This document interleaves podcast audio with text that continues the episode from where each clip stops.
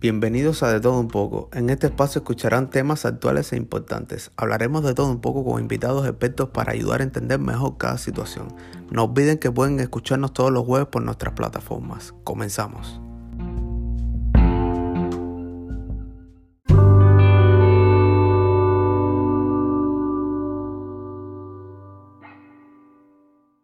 Oficialmente estamos en el sexto episodio y hoy estoy de manteles largos porque tengo a una invitada muy especial. Fue mi profesora de la materia de civil en la carrera de Derecho en la Universidad Autónoma de Baja California. Y se las quiero presentar, es la licenciada Emilia Ortega Aceves. Ella es una excelente profesora, ama lo que hace. Eh, a mí me dio, tuve la oportunidad de que me diera clases en mi primer y segundo semestre de la carrera y la verdad que disfruté y aprendí demasiado de ella. Es una excelente mujer, maestra, madre, amiga, de todo. Y el día de hoy vamos a tocar un tema súper importante que es em, violencia de género. Vamos a hablar sobre los mitos y las realidades sobre este tema. Y para ello quiero presentarles a la licenciada. ¿Cómo está, profesora? Muy buenas tardes, muy bien, muy contenta de estar participando contigo y de poder compartir un poquito experiencias y, platicar, como, como dices tú, de todo un poco. Sí, sí. Bienvenida al programa. Espero que esta no sea la primera vez que esté aquí conmigo y que nos pueda acompañar muchas veces. Muchas gracias. Es un honor, como te lo repito, y claro que sí, las veces que quieras, aquí vamos a estar apoyándonos entre mujeres y de todo un poco. Me encantó tu tema. Gracias, profe. La elegí usted porque, eh, como ya lo había mencionado, usted me dio clases y sé que usted tiene mucho amor por lo que hace y tiene una manera de explicar las cosas de una forma muy sencilla y hace que sus alumnos eh, nos interesemos en, en los temas que usted nos esté dando en ese momento. Entonces, me gustaría empezar, profe, con una pregunta. ¿Qué es la violencia de género? Bueno, como tú lo mencionaste ahorita, ahorita al principio de la charla, amo lo que hago, me gusta mucho ponerle énfasis a todo y, y, tendríamos que entender primero qué es violencia.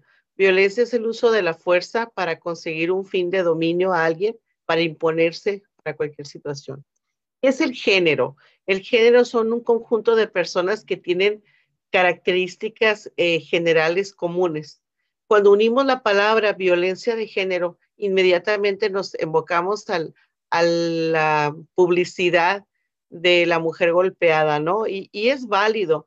Te voy a decir que, la violencia de género que hemos escuchado los últimos años, yo siento que ha calentado mucho los ánimos y victimizamos mucho a la mujer y, este, le ponemos muchos estigmas al, caballero, al hombre, ¿no?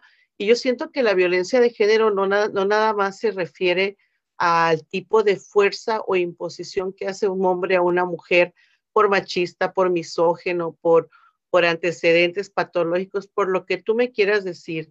Eh, la violencia de género es más, es más allá, es un tipo de violencia física o psicológica que se ejerce con una persona o un grupo de personas sobre la base de su orientación, su identidad, su preferencia, sin importar específicamente que seas hombre o que seas mujer. E, eso para mí sería, desde mi punto de vista de lo que hemos eh, vivido, de lo que hemos analizado, la violencia de género. Sí, eh, la Organización de las Naciones Unidas, todos los grupos de apoyo a la mujer, pues las estadísticas nos asustan y realmente ha habido mucha violencia a la mujer pero te voy a, voy a levantar polémica, Corín, voy a levantar polémica como siempre. Yo pienso que, que somos permisivos. Los seres humanos permitimos que la persona avance a límites que, que en ocasiones ya no podemos controlar y eso genera de alguna manera la violencia. Si en la primera ocasión mi pareja me dice una palabra que no me gusta, una caricia que no me gusta, una palabra, un golpe que no me gusta y no lo detengo, pues permíteme decirte que la siguiente ocasión van a ser dos y, así va progresivamente. Entonces, no necesariamente violencia de género, me, gustaría hablarlo como el tema de que el hombre lastima a la mujer, porque la mujer también lastima al hombre. Al hombre. Entonces, no, no segmentarlo únicamente al tema de violencia de género, para lastimar a la mujer o las mujeres golpeadas. Sí, te repito y te voy a repetir todo el curso de la charla, los índices nos dicen, las estadísticas nos dicen que ha habido un abuso, pero yo pienso que si ahondamos un poco más al tema, vamos a entender que si podemos frenos o límites desde pequeños a las conductas del ser humano, vamos a lograr un poquito más de, empatía, de, equilibrio y, no y no ponernos con un estigma de tú eres el malo y la mujer es la buena. No sé. O la víctima. Exactamente, victimizamos todo el tema y generamos ahora sí una controversia peor, que es lo que mencionábamos en, charlas pasadas tú y yo. Sí, yo cuando la invité, eh, la invité porque, como ya lo había mencionado ustedes, muy pasional cuando habla de, de ciertos temas.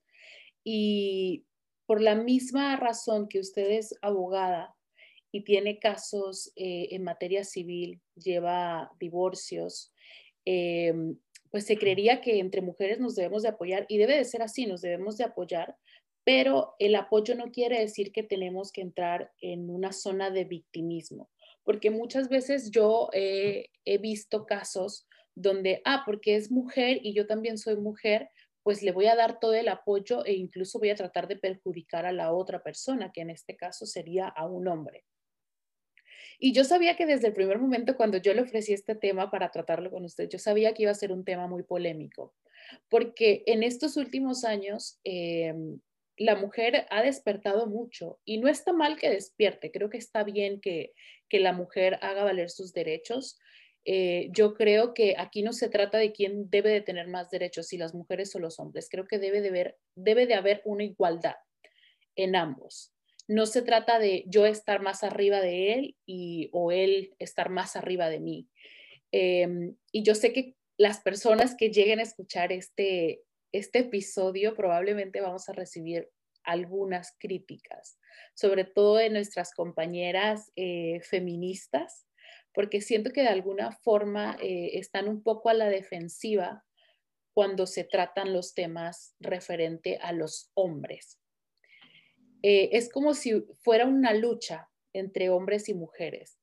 Yo antes de, empezar a hablar el tema con usted, yo estuve investigando eh, qué era la violencia de género, porque creo que existe como una confusión entre violencia de género y los feminicidios. Incluso es una pregunta que yo le hice, le mandé a usted para, tratarla dentro del tema. Em, y mientras investigaba, me salió la misma información que usted me está dando. O sea, la violencia de género no solamente es de la mujer, se puede dar hacia un grupo de personas, ya sea por su identidad sexual, por su religión, por su creencia, eh, por su físico, eh, alguna discapacidad, lo que sea. O sea, y puede ser la violencia, no solamente tiene que ser el maltrato físico, también puede ser el maltrato psicológico. Entonces, sí me gustaría eh, que usted, con sus palabras, nos explicara cuál es la diferencia entre la violencia de género y los feminicidios, porque creo que cuando una persona escucha violencia de género, nos lo atribuye a las mujeres, nos victimizan a nosotras y dicen, oh, violencia de género son las mujeres maltratadas. Y creo que no es, esa no es la, la, el significado correcto. No, y sobre todo el sentido de lo que estamos hablando, ¿no? Eh, como tú lo mencionaste, es un tema polémico porque como tú dijiste, quieres que la mujer apoye a la mujer y no estamos para apoyar a un género desvalido, estamos para apoyarnos mutuamente para crecer como seres humanos.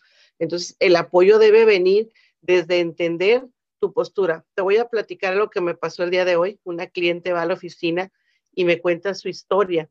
Y entre la historia que me cuenta, cree que yo soy justiciera vengadora y le voy a salvar al mal marido que ella provocó que se comportara de tal manera me decía, eh, mi esposo en los últimos 20 años me ha engañado unas 30 veces. Le dije, ¿y por qué usted no frenó al principio esta situación? Si de alguna manera usted entendió que él estaba cometiendo una serie de infidelidades, faltándole el respeto a usted, ¿por qué no hizo nada? Dice, porque no sabía qué hacer. Ok, la primera vez y las otras 29. O sea, te das cuenta, o sea, te das cuenta que es un círculo vicioso. De hecho, las grandes teorías de la violencia, que la violencia no solo, como tú dijiste, es física y psicológica, emocional, económica. Eh, ahorita las vamos a hablar los tipos de violencia que se han manejado. este, te das cuenta que si yo permito que la persona me lastime y luego lo perdono y luego lo vuelvo a amar y lo vuelvo a perdonar, y es un círculo vicioso que no acaba tu vida. Entonces, tú me preguntas, ¿cuál es la diferencia entre violencia de género y feminicidios? La respuesta es muy simple. La violencia de género, como lo dijimos al principio, es una violencia a un grupo segmentado de personas por sus características personales. O sea, el concepto es amplio. El feminicidio lo definimos y lo hemos definido como eh, la muerte, el asesinato de una mujer por el solo hecho de ser mujer y que atrás tengamos ya sea a un macho o a un misógeno. En ambos aspectos estamos hablando de una violencia física. Tú eres mujer y tú no mereces ser tratada con respeto. Yo por ser hombre te voy a matar, te voy a humillar, te voy a violar, te voy a lesionar. Ese es el feminicidio. Es lo que los conceptos, eh, yo les digo en clase, ni los mismos legisladores se han puesto de acuerdo a definirlo, pero vamos a, vamos a entender lo que el feminicidio simplemente es la muerte de una mujer, el asesinato, el provocar la muerte de una mujer por el hecho de ser mujer. E, es donde encuadra el tipo legal. Tú como abogada sabes que el tipo legal es aquella conducta que se va a encuadrar en la situación para poderla castigar. Acuérdate que, que la unión entre la conducta y la pena es lo que nos va a marcar la tipicidad del delito. Y en este caso, si tú eres mujer y la, persona es, es, provocada su muerte por el hecho marcado de ser mujer, es un feminicidio. Una violencia de género va desde que yo te digo como madre, te callas y te sientas. Y, no puedes salir porque lo mando yo. Ahí estás hablando de una imposición en violencia tan solo porque eres mi hija. Y tú no tienes derecho a pensar. Ese para mí sería una violencia de género también muy marcada. Eh, las personas con preferencia sexual diferente, las personas con religión diferente, estamos frente a una violencia de género, desde mi perspectiva, a manera general. No sé si clarifica esa parte, ¿no? Sí, y ahorita que dijo, que mencionó eso, eh, el hecho de, esto se da sobre todo en las, en las zonas rurales de México, ¿no? O, o no solamente de México, de los países latinos subdesarrollados. Em, que a la mujer se le enseña a, como tú eres mujer, tú vas a limpiar, lavar, eh, tu hermano no levanta el plato, lo tienes que hacer tú porque tú eres mujer. Eso también entraría dentro de la violencia de género, ¿verdad? De alguna manera, sí, es correcto. Pero ahí sabes qué estamos haciendo las personas, no entendiendo de alguna manera que somos parte del problema y parte de la solución. Si desde pequeño formamos personas con amplitud mental de respeto a la diversidad, eh, no tendríamos problemas en que un hombre lave un traste y una mujer también, pero desafortunadamente, y no solo en México, ¿eh? Eh si tú te vas a Estados Unidos vas a encontrar, allá le llaman racismo, yo le llamaría violencia de género, porque porque eres latino, porque eres moreno, porque eres de ojo rasgado, eh, te, voy a, te voy a tratar de manera diferente. Eh, le podríamos poner la palabra racismo, le podríamos poner discriminación, pero si tú te fijas, es una violencia a tu grupo étnico. Ahora, en México se da mucho por tradición, y ahorita lo vemos con el nuevo Código de Procedimientos Penales, que el respeto a las, a las costumbres de los pueblos indígenas es muy, es muy, es muy marcado. Y tú vete a decirle al, indígena, no puedes vender a tu hija y te saca el machete, ¿no? Entonces, ahí te entrarías a otro tema que no es parte de nosotros. Los grupos indígenas tienen ciertas costumbres que hasta el mismo código las ha especificado en un capítulo especial.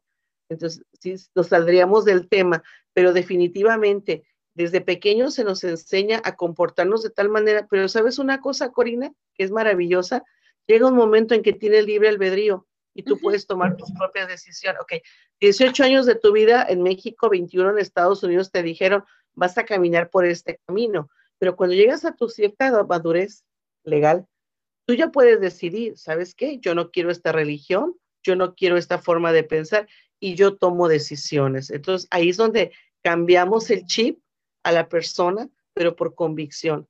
Y yo siento que estamos trabajando mucho en los jóvenes en esa, en esa amplitud de respeto a la diversidad para evitar la violencia de género. Y para evitar la, la violencia de género desde raíz, ¿no sería em, mejor centrarnos desde las primeras bases de la escuela? O sea, no hacer tanto a una división entre tú eres niña, tú eres niño y tú tienes que hacer esto y tú tienes que hacer lo otro. Porque creo que la violencia de género viene de alguna forma peleada, ¿no? Entre hombres y mujeres. Sí, definitivamente, eh, pero fíjate que hay una relación tripartita muy padre. Debe haber una relación entre padre, escuela, y, perdón, maestro y el alumno. De nada sirve que en la escuela formes un concepto de respeto si llegas a tu casa y tu papá le grita a tu mamá o tu mamá te grita a ti. Yo pienso que debemos cambiar los estereotipos desde raíz. Yo les digo a los muchachos en clase, no podemos cambiar la vida de tus papás, pero sí podemos cambiar la tuya y ya hicimos un cambio radical en el mundo. Entonces, tal vez no podamos quitarle a nuestro papá todavía la idea. Tengo clientes que todavía me dicen, eh, la casa está a nombre de la mujer, es de la mujer. Falso. No le puedes quitar el chip al Señor de decirle que es sociedad conyugal y que ambos son parte de, pero sí podemos a lo que viene a ustedes, a las generaciones venideras, eh, tener esa sensibilización, esa, esa empatía hacia, la otra, hacia el otro sexo. Ayer mi, mi nieto fuimos a una fiesta y, me llamó mucho la atención el tema, te lo voy a comentar, porque el niño se fue a la casita de muñecas que tenía la niña a jugar con, un, con la niña. Y de pronto la niña le da un Ken y ella saca una Barbie y empiezan a jugar muy a menos, ¿no? Llega un señor con su aspecto muy marcado de su sexo y trae un niño de un año y el niño quiere tocar a la casita de muñecas. Vente, eso es de niñas. O sea, wow. O sea, qué triste, eh, me dio tristeza de que un niño de la forma más natural se acerca eso es lo que deberíamos tratar de modificar para verlo con eso, cambiar el chip, así como te lo digo, tratar de verlo más ecuánime y decir, si el niño va a tomar la, casita de muñecas y no le va a pasar absolutamente nada. ¿Quién está viéndolo mal? Él. Tú. Exactamente. Entonces, ahí en esa parte es la que todavía estamos con cierta gente con ideas muy retrógradas, pero al fin y al cabo sus ideas ya con que cambiemos tu mundo, Corina, con que cambiemos el mío, yo creo que ya estamos haciendo una labor de cambio en el mundo. Sí, de alguna forma la educación empieza en casa. Totalmente de acuerdo.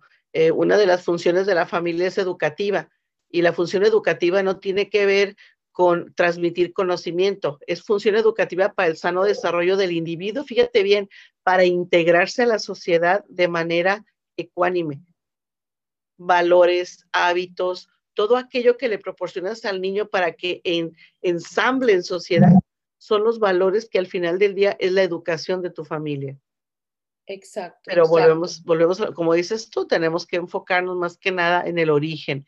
Y el origen no lo podemos cambiar, pero sí lo podemos modificar.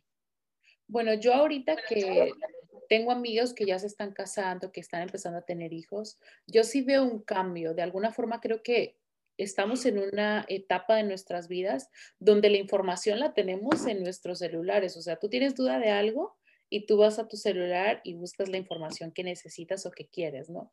Entonces creo que, em, como dice usted, el libre albedrío, ¿no?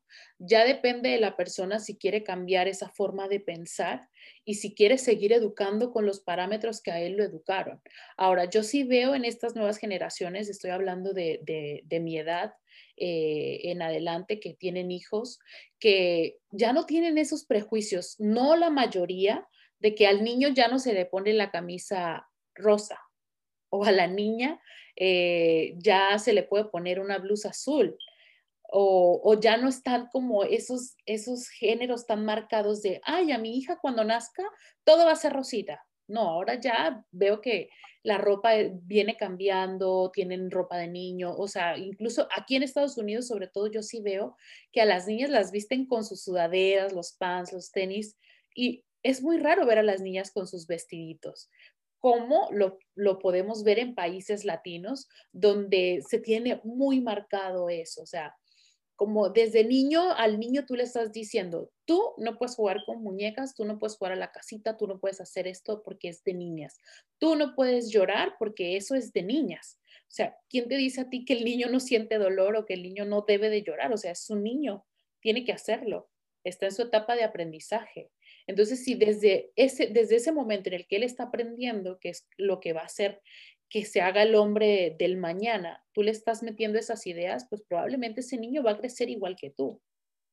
Claro, pero sabes también a qué nos enfrentamos cuando hacemos este cambio de, de radical sobre las costumbres del hombre y la mujer en casa.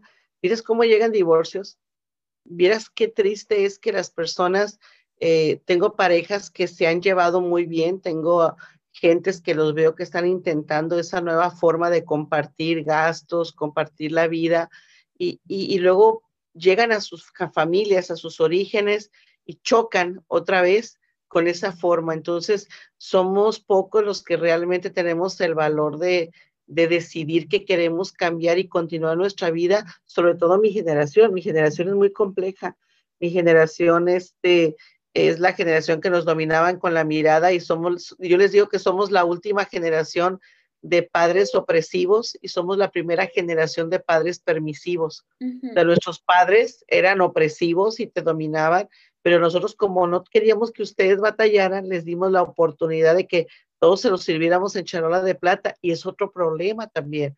Entonces, es, esa, esa, ese problema existencial, eh, yo pienso que si lo defendemos y lo respetamos y hacemos creer a nuestros padres que, que es la forma adecuada, la violencia de género se erradica. Poco a poco tiene que acabarse. Es, es un mal que hemos hecho grande porque le damos mucha importancia de manera pública eso es una labor interna. Yo les digo, de nada sirve que estés muy bien por fuera si por dentro no estás bien. Tenemos que hacer una limpia desde adentro y concientización poco a poco, poco a poco. Yo con mi trabajo de oficina de abogado en, en mi despacho, pues yo les trato de decir a las personas, cambia tu chip. Esa palabra me encanta porque es desaprender lo que habías aprendido y que no es funcional, porque la vida debe ser funcional y si no te funciona, debes de eliminarlo. En una ocasión, Corina estaba en, una, en un diplomado en Los Cabos, no se me olvida esa experiencia, y el exponente llegó diciéndonos la teoría de la evolución de Carlos Darwin. Y yo me reí y dije, o sea, disculpa, soy abogada, a mí qué me importa Carlos Darwin, pero fíjate lo importante de lo que dijo. Él nos decía que la evolución de las especies fue un proceso por el cual las especies débiles se fueron muriendo y desapareciendo. ¿Sabes por qué? Porque no se adaptaban al medio ambiente. Esa no adaptación al medio va segregando especies. Yo siento que si el ser humano sigue avanzando en ese crecimiento de empatía, de congruencia, de respeto a las preferencias, gustos, géneros del ser humano, yo creo que acabaríamos con muchos de los problemas que tenemos actualmente y tendríamos esa hermosa palabra que nos hace falta, paz, paz y respeto entre los seres humanos. Entonces, eh, en cuanto a tu pregunta, sí, ha habido muchos cambios, pero hay mucho camino por recorrer todavía. Sí, en eso tiene toda la razón. Creo que eh, sería súper importante que los seres humanos aprendiéramos a llevarnos y que no existiera esta guerra eh, de género, vaya la redundancia, ¿no? Eh, pero creo que en estos últimos años en el que se le ha dado mucho poder a la voz de la mujer y creo que está bien, eh, lo, he mencionado anteriormente, eh, si nos vamos a los años 50, 30, cuando la mujer ni siquiera podía votar o ni siquiera podía ir a la escuela, se ha avanzado mucho, pero creo que el avanzar también nos está llevando a algún hueco, porque lo vemos en las marchas, por ejemplo, en las marchas feministas. Em, yo lo vi en las noticias cuando fue la última marcha el, 8 de marzo, em, cómo terminó la Ciudad de México, cómo las mismas mujeres atacaban a los hombres, que muchas veces no estaban haciendo nada, que estaban cuidando la ciudad entonces, ahí ya estamos eh, faltando el respeto a la otra persona. Estamos rompiendo el respeto de la otra persona. Entonces, volvemos a esto. Estamos guardando, estamos salvaguardando nuestros derechos, pero estamos pasando ese límite de los derechos de los demás.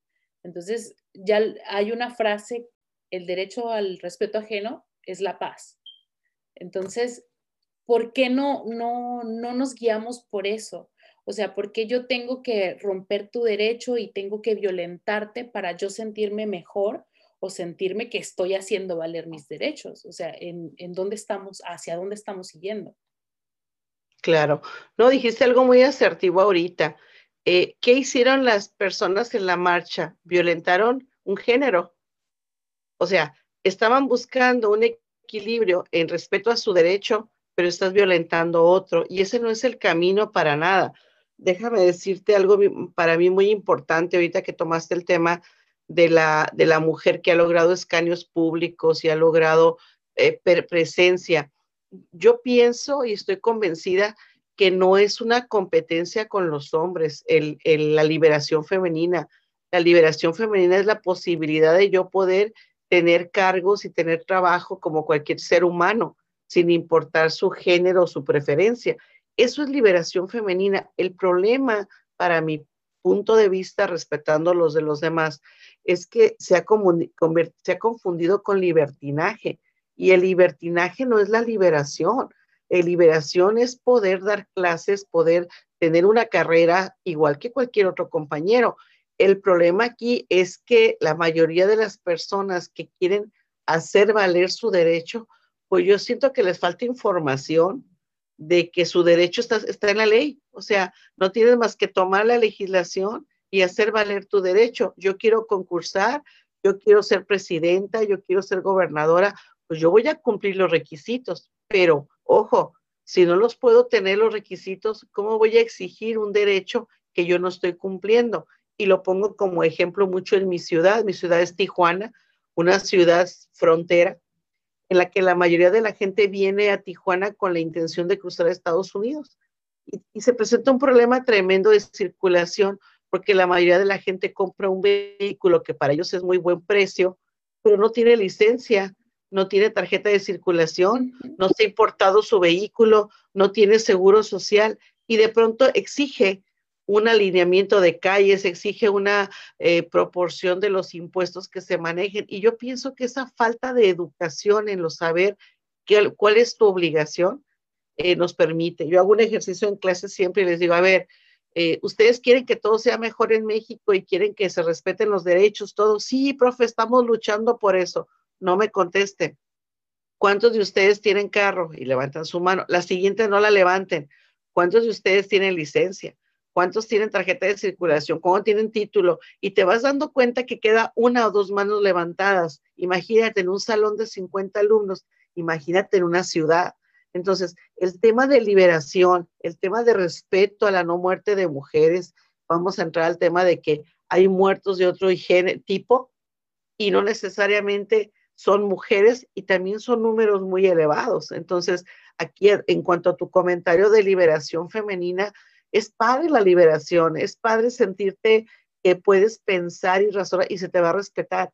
Lo no padre es querer violentar, es querer lograr a través de la violencia ese derecho.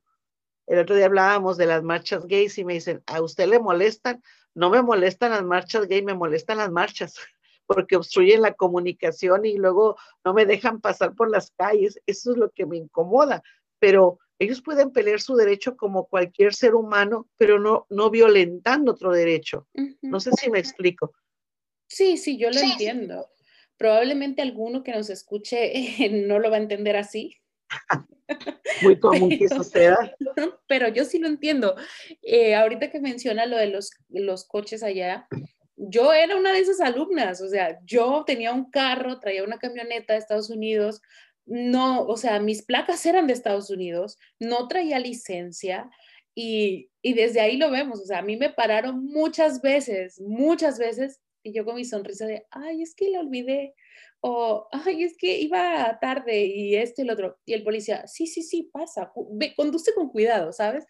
Entonces, ahí lo estamos viendo, o sea, queremos que la ciudad mejore, queremos que nuestro país mejore, pero no estamos haciendo nada.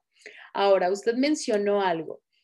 Hay una liberación femenina y estamos logrando tener cargos públicos, pero yo creo si nos fuésemos a, un caso más extremo, yo creo que debe, debe de haber en México alguna mujer que quiere ser presidenta. Pero yo creo que México no está preparado para tener una presidenta mujer todavía. Y creo que no está preparado por la misma situación, porque hay un libertinaje entre las, entre las mujeres. Estas mujeres que marchan por los derechos, pero violentan los derechos de otras personas. Entonces, si se, si se llegara a dar el caso de que hubiese una mujer presidenta creo que se violentarían más los derechos de los hombres. Y no quiero decir que yo no, no vele por los derechos de las mujeres, yo soy la primera, soy mujer. Y el día que yo vaya a México o el día que yo salga en la noche, yo quiero sentirme segura. O sea, yo tengo amigas en México, en Tijuana sobre todo, que en estos últimos dos años hubo una ola de violencia muy fuerte, donde mi Facebook todos los días me parecía desapareció tal chica, eh, desapareció eh, esta, persona, esta mujer, o sea, no importaba si era un adolescente, no importaba si era una mujer adulta, si tenía hijos, o sea, no importaba. Era violencia contra un género, o sea, contra la mujer, ¿no? ¿Por qué razón? Eh, no sabemos si era un misógeno, no sabemos si era, se hablaba de un psicópata, Después se decía que eran las mismas parejas, pero muchas veces estas personas no tenían pareja. O sea, había toda una mezcla ahí que tú no, sabías qué era en realidad. Entonces creo que eh, se trata, se debe de tratar de salvaguardar nuestros derechos, pero no caer en, en ese libertinaje de, ok, porque yo soy mujer, yo me merezco violentar el tuyo hacia los hombres a mí para nada me gustaría que viniera un grupo de mujeres que está salvaguardando sus derechos y le hiciera daño a un ser querido. O sea, yo creo que al igual como todos tenemos una madre, una tía, una hermana, pues todos tenemos un padre, un tío, un primo, un amigo, un esposo. Entonces yo creo que debe de haber una educación, una formación donde se respeten los derechos de ambos. No importa si eres mujer, no importa si eres hombre, no importa tu orientación sexual, tu religión, o sea, no importa. Creo que todo se, todo se acabaría si tú respetas mi derecho y yo respeto tu derecho. Tan simple. Así de sencillo. Tocaste un tema importante al principio de tu comentario. Yo sí apostaría porque una mujer fuera presidente. Yo sí apostaría porque no, necesariamente tienes que ser feminista. Recuerda que cuando ya te, te pones la investidura de presidente, de dirigente, eh, debes velar por el bien común. Y, si tú te fijas, las mujeres somos ahorrativas, las mujeres somos cuidadoras, las mujeres somos las que pensamos en el futuro eh, y siempre tenemos ese instinto de proteger, cuidar y crecer. No digo que los caballeros no, es muy respetable lo que han hecho todo el tiempo, pero yo sí, de alguna manera, eh, yo sí creo que, cualquier mujer que tenga las ganas de querer participar en dirigir un estado, un país o un municipio, lo podemos lograr. Eh, en cuanto a lo que mencionas ahorita eh, respecto al tema de libertinaje que comentaba y de la igualdad y que generar el derecho a través de una violencia, pues yo como abogada sé que, que ningún derecho puede ser violentado a través de otro derecho por eso están los conductos legales por los cuales se tienen que hacer. Eh, definitivamente la violencia eh, es un cáncer que, que, que, ataca a la sociedad y definitivamente las muertes mujeres que se han venido generando también son un problema tremendo, como te lo dije al principio. La violencia de género es una violencia a un grupo determinado, pero desafortunadamente las estadísticas nos dicen que se han ensañado con el género de la mujer pero yo te vuelvo a repetir, no podemos decir que, que quién es culpable, no es que ella por vestirse así, ella por no dejarse, no. Yo pienso que con esta charla estamos tratando de abrirnos los ojos mutuamente y decirnos, hey, si tu marido, tu pareja, tu novio, tu esposo, de alguna manera mujer, te está generando una violencia física, te empuja, te pellizca, te golpea, una violencia psicológica, cállate, tú no eres nadie para hablar, aquí el que manda soy yo, una violencia sexual, aquí tienes sexo porque yo lo quiero. Si tienes una violencia económica, yo mando porque yo, yo, yo trabajo y tú te quedas aquí. Una violencia patrimonial, yo mando sobre tus bienes. Una violencia social, tú no tienes derecho a ir con tus amigas, nada más yo voy a ir con mis amigos una, una violencia vicaria, que es la más triste, aquella que se quiere ejercer amenazando con dañar a los hijos de la pareja. O sea, tenemos que conocer que esas violencias que están reguladas en la ley nos permiten ir a denunciar. O sea, el no te quedes callado es más importante que el saber cuántas mujeres han muerto. O sea, si tú estás siendo víctima de algún tipo de violencia, cualquiera que sea, y de alguna manera no lo frenas o no tienes conocimiento que debes acudir o por miedo, por vergüenza, por lo que quieras, yo creo que estamos haciendo el problema más grande. Yo, yo, yo invito a todas que entendamos a conocer y a todos qué es violencia, qué es género, que la unión de violencia de género viene a ser eh, más que nada un acto de poder sobre alguien que yo pienso que es indefenso. Y, aunque realmente no lo sea, yo le hago creer eso y me genera más poder.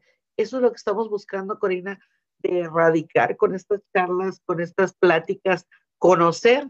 Dicen que la, educación nos hará libres, es una frase maravillosa. Y la que tú mencionabas, entre los individuos como entre las naciones, el respeto al derecho ajeno es la paz lo dijo Juárez, el benemérito de las Américas, y, eso es, son palabras sabias, ¿no?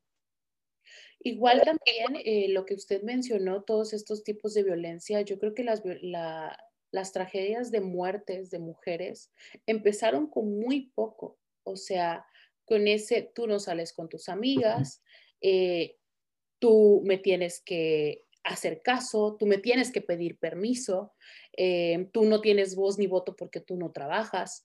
En alguna ocasión, cuando yo estaba estudiando la carrera, em, pues cuando uno empieza, ¿no? Y nos empiezan a dar toda esta información. No, si tú haces esto es alguna forma violencia física o maltrato psicológico.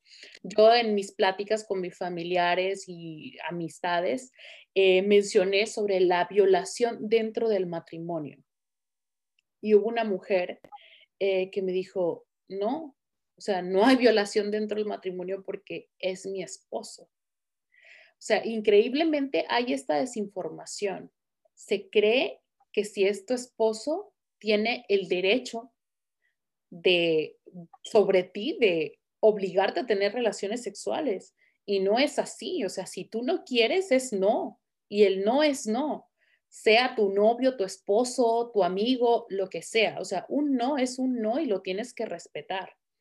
Ahora, también la violencia que usted mencionó, la vicaria, esa es una violencia que yo creo que muchas mujeres lo sufren. Eh, si tú te vas de la casa, le voy a hacer daño a nuestros hijos. Y creo que allí existe el miedo por parte de las madres que, que dicen, le va a hacer daño a mis hijos. Entonces se quedan calladas y aguantan los empujones, los gritos, los golpes, y esto muchas veces termina en una tragedia y termina en un asesinato. Entonces esos hijos al final del día se quedaron huérfanos, se quedaron huérfanos de madre y se quedaron a lo mejor con un hombre que no los va a cuidar. Entonces yo eh, las invito a las mujeres que nos están escuchando que pongan atención a estos focos rojos, y que sobre todo no se queden calladas, que busquen ayuda. Hay centros de ayudas para la mujer, está el DIF, acérquense a una delegación, acérquense a un hospital, a, cualquier lugar, a cualquier persona. Es, existen las universidades, pueden acercarse a los propios alumnos, a las, a las profesoras, a los profesores, si tienen vergüenza y no quieren hablarlo con un hombre, lo pueden hacer con una mujer entonces, no se queden calladas y esto puede ayudar a que se evite una tragedia. A que salvemos una vida, ¿verdad? Y muchas vidas. Fíjate que ahorita que hablábamos de los tipos de violencia, me, pegó mucho la, palabra misógeno. Y, tengo unas, una ocasión queriendo encontrar una respuesta a un asunto, eh, me tomé el atrevimiento de leer un libro que, que se llama Cuando el amor es odio este libro habla del misógeno de una manera tan sutil y tan, tan, tan hermosa que, voy a hacer una, una, una, analogía del tema, ¿no? Eh, mi amor, si tú no te pusieras esa blusa blanca, yo no me pondría triste. Mi vida, y es violencia, ¿eh? Mi vida, si tú no salieras con tus amigas, yo no me enojaría contigo. Pero como tú sales con tus amigas, yo me enojo y eso me provoca que me altere. O sea, al final del día tú eres la responsable de sus emociones de él porque es un inmaduro. Fíjate esa violencia tan sutil psicológica que manejan algunos hombres y algunas mujeres, ¿por qué no decirlo de esa manera? Pero vuelvo a lo mismo, las estadísticas nos dicen que es mayor el número del misógeno. El misógeno es aquel hombre que odia a la mujer y la quiere minimizar porque se le da la gana. No hay otra explicación lógica. Este libro hablaba de una historia de una hermosa psicóloga, inteligente, guapa, atractiva, este, hermosa, que se encontró por ahí a un individuo que pues le dio tristeza en la vida y lo quiso sanar. Y todos sus amigos la amaban porque era muy simpática y alegre. La dejan de ver por un par de años y la encuentran extremadamente obesa y desaliñada. Y le preguntan, ¿y tú por qué estás así? Es que para él soy hermosa. O sea, imagínate, una psicóloga la llegó a llevar a ese camino. Entonces, no estamos exentas nadie ni, hombres ni mujeres, pero sí va más encaminado al hombre, el tema de que manipule la emoción de tal manera que te arrastran a creer que tú eres la responsable de lo que está sucediendo. Aquí la palabra mágica, Corina, que debemos aprender es no permitir. No permitir que me lastime, no permitir que sus palabras lleguen a dañarme, el no permitir que me pegue, el no permitir que me insulte, eso yo creo que va generando poquito a poco esa libertad personal para tomar decisiones. Da miedo dejar a tu pareja, da pánico dejar a tu esposo, sí, pero da más pánico pensar que te pueda lesionar todos los días de tu vida. Pero increíblemente, profe, hay muchas mujeres que viven en esa situación y que llegan hasta cierto punto a justificar la violencia que ejercen sobre ella. Entonces, eh, yo he escuchado esta frase típica de, te golpeé porque tú me provocaste. Y la otra persona dice, oh, es que me golpeó porque yo lo hice enojar. O muchas veces las la, violencia se ejerce por generaciones, que los hijos vieron que los papás golpeaban a las mamás y estos se casan, tienen una familia y golpean a la, a la esposa y viene la suegra y dice, oh, es que te golpeó porque tú lo hiciste enojar, mijita. Entonces, ¿cómo está esa, esa, no sabría cómo decirlo, esa costumbre, se podría llamar, se podría decir que es una costumbre. O sea, el hecho de que, ¿por qué tu mamá permites que tu hijo golpee a otra mujer? O sea, ¿por qué no, no, no te da lástima ver que una mujer está siendo golpeada? Y que a lo mejor está en tus manos decirle a tu hijo, hey, ¿por qué estás haciendo eso? O sea, tu padre me hizo sufrir mucho y tú ahora estás haciendo eso. Pero no, al contrario, no, mijita, es que tú lo hiciste enojar. Ya no lo hagas enojar. En una ocasión, una cliente me platicaba que, que llegó el esposo y, a la pasada le, le daba una palmada fuerte en su espalda baja, siempre que podía. Le decía, hey, no lo hagas, no me agrada. Y le soltaba una palabra y le contesta un día, es que mi papá así le hace a mi mamá.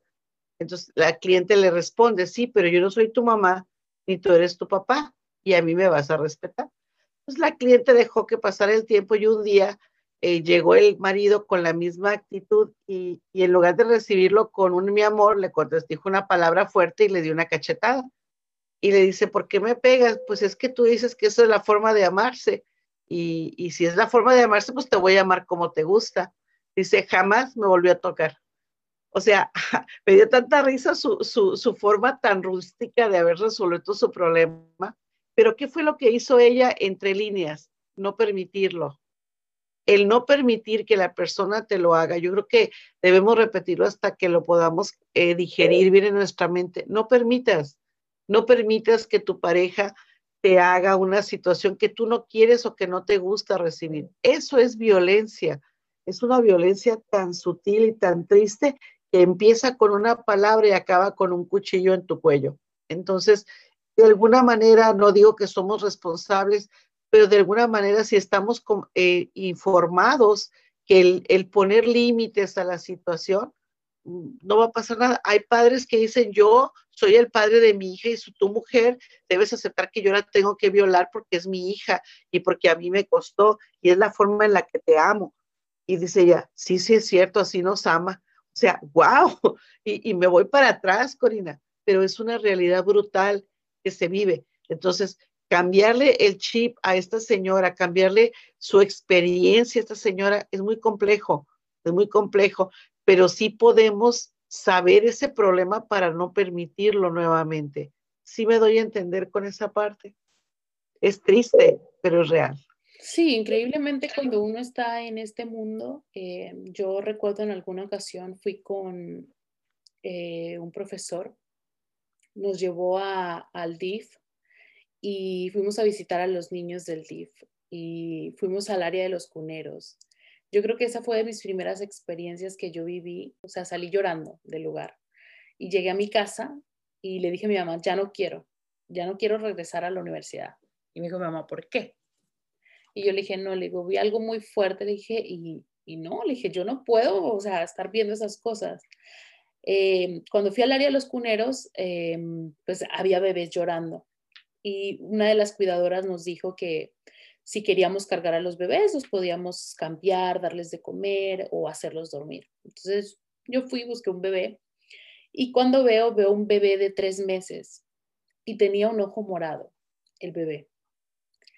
Y yo pregunté, dije yo, ¿qué, qué le pasó al bebé?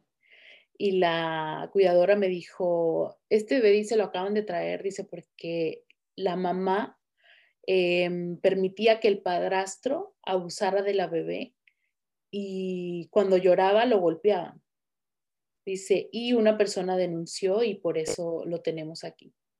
Eso a mí me hizo ver que el mundo está tan podrido y que cómo le puedes hacer eso a una persona tan indefensa. Y, eso a mí me marcó, me marcó muchísimo. Em, yo creo que a lo largo de cuando uno está estudiando o usted que, que está ejerciendo, uno ve cosas impresionantes que tú dices, wow, o sea, ¿cómo pueden pasar esas cosas? Pero increíblemente yo creo que eso tiene que ver mucho con la educación. O sea, yo ya lo había mencionado. Mi intención al hacer este, este proyecto es educar, informar, porque creo que hay muchas cosas que se pueden arreglar con la educación. O sea, no quiero, o sea, yo creo, pienso que la educación es la base de todo. Enseña a un niño a respetar, enseña a un niño a, a amar, enseña a un niño a ayudar, enseña a un niño a ser un hombre de bien y el mundo va a cambiar completamente. Porque esa persona que abusó de ese bebé en algún momento fue un niño y quizás si le hubiesen enseñado de otra forma o le hubiesen enseñado, no hubiese llegado a hacer esa barbaridad que hizo.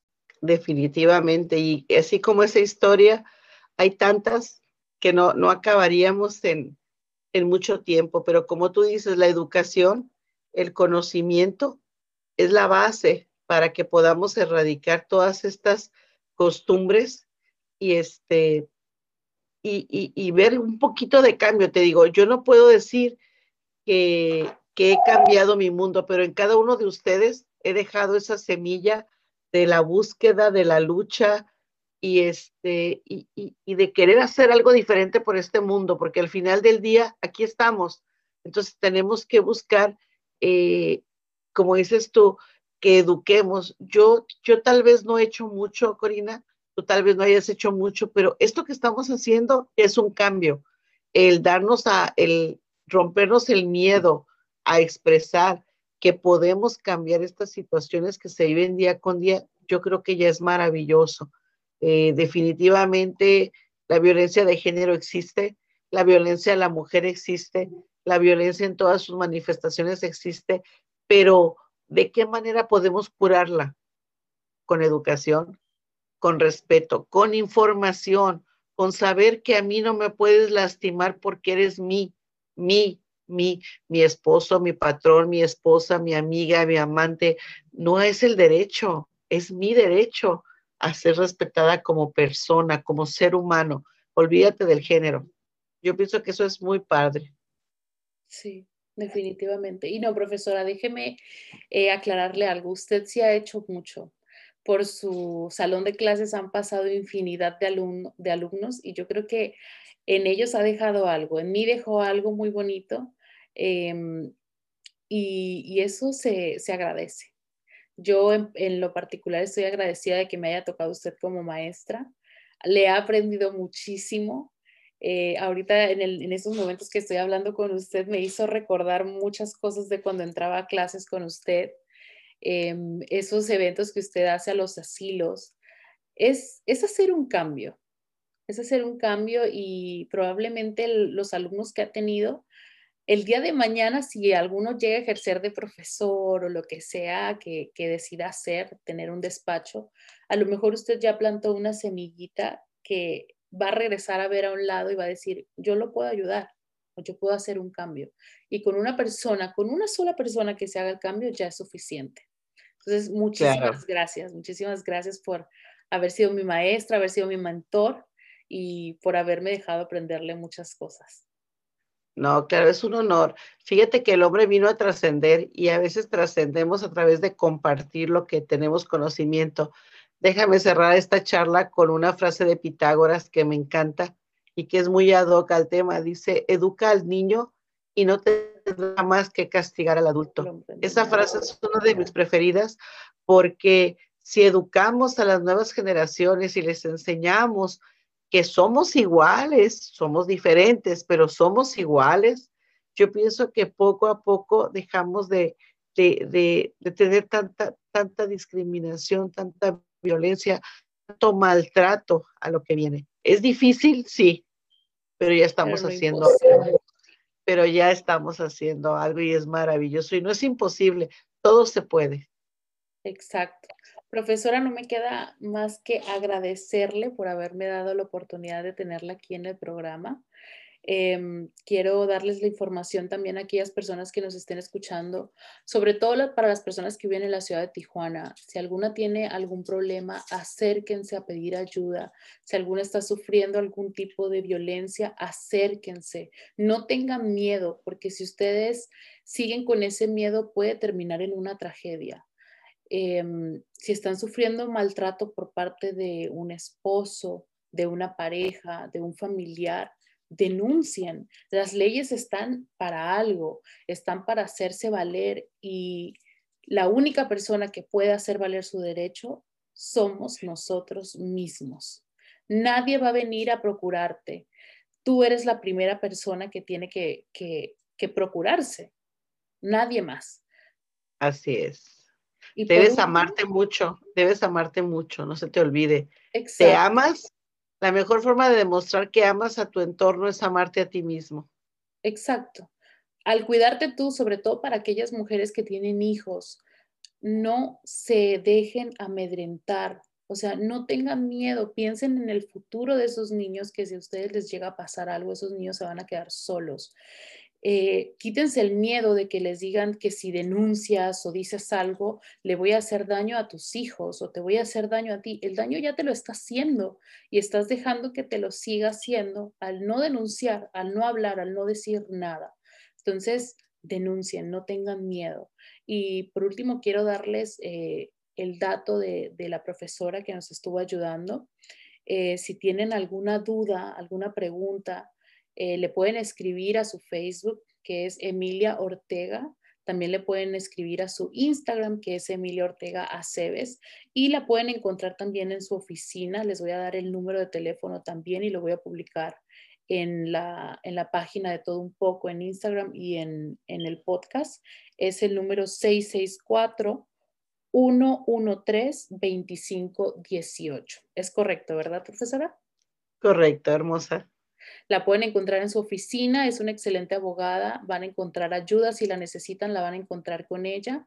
Eh, es mujer, las va a apoyar, las va a guiar bien. Entonces, no tengan miedo. Muchísimas gracias por tu invitación. Este, esperamos haber aportado algo esta noche y haber aprendido juntas y este y todo para adelante y éxito en el programa. Muchísimas gracias, profesora. Nos queremos despedir. No se olviden, por favor, de suscribirse al canal, nos ayudan mucho. Em, si creen que este episodio les va a servir a, alguien, no tengan pena en enviárselo, compártanselo. Eh, ustedes no saben si pueden salvar una vida. eh, si pueden sacar a una persona de una situación difícil y a lo mejor estas palabras que escuche, ya sea por medio de la, de la profesora o por medio de mí, pueda hacer que cambie su chip y pueda cambiar su, realidad, esa realidad que a lo mejor no le gusta la que está viviendo. Eh, no se olviden de seguirnos en nuestras plataformas como Instagram, Facebook y Spotify y YouTube. Todo es de todo un poco y muchísimas gracias. Espero que disfruten el tema. Muchísimas gracias a la profesora por acompañarme. Eh, decidí que fuera mi primera invitada por el mes de, de, la mujer, el 8 de marzo. Así es que felicitaciones adelantadas. Igualmente. Buenas noches. Besos. Muchísimas gracias. Hasta luego.